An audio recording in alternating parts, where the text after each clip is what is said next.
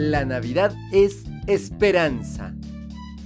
En tiempos que nos parecen tan oscuros como los que estamos viviendo en los últimos años, solo la esperanza es capaz de hacernos resistir y persistir en la lucha en defensa de los más necesitados y a favor de una sociedad más justa y solidaria, como nos indica Leonardo Boff en sus escritos. Te acompaña Mario Tapia Hernández y nuestras familias.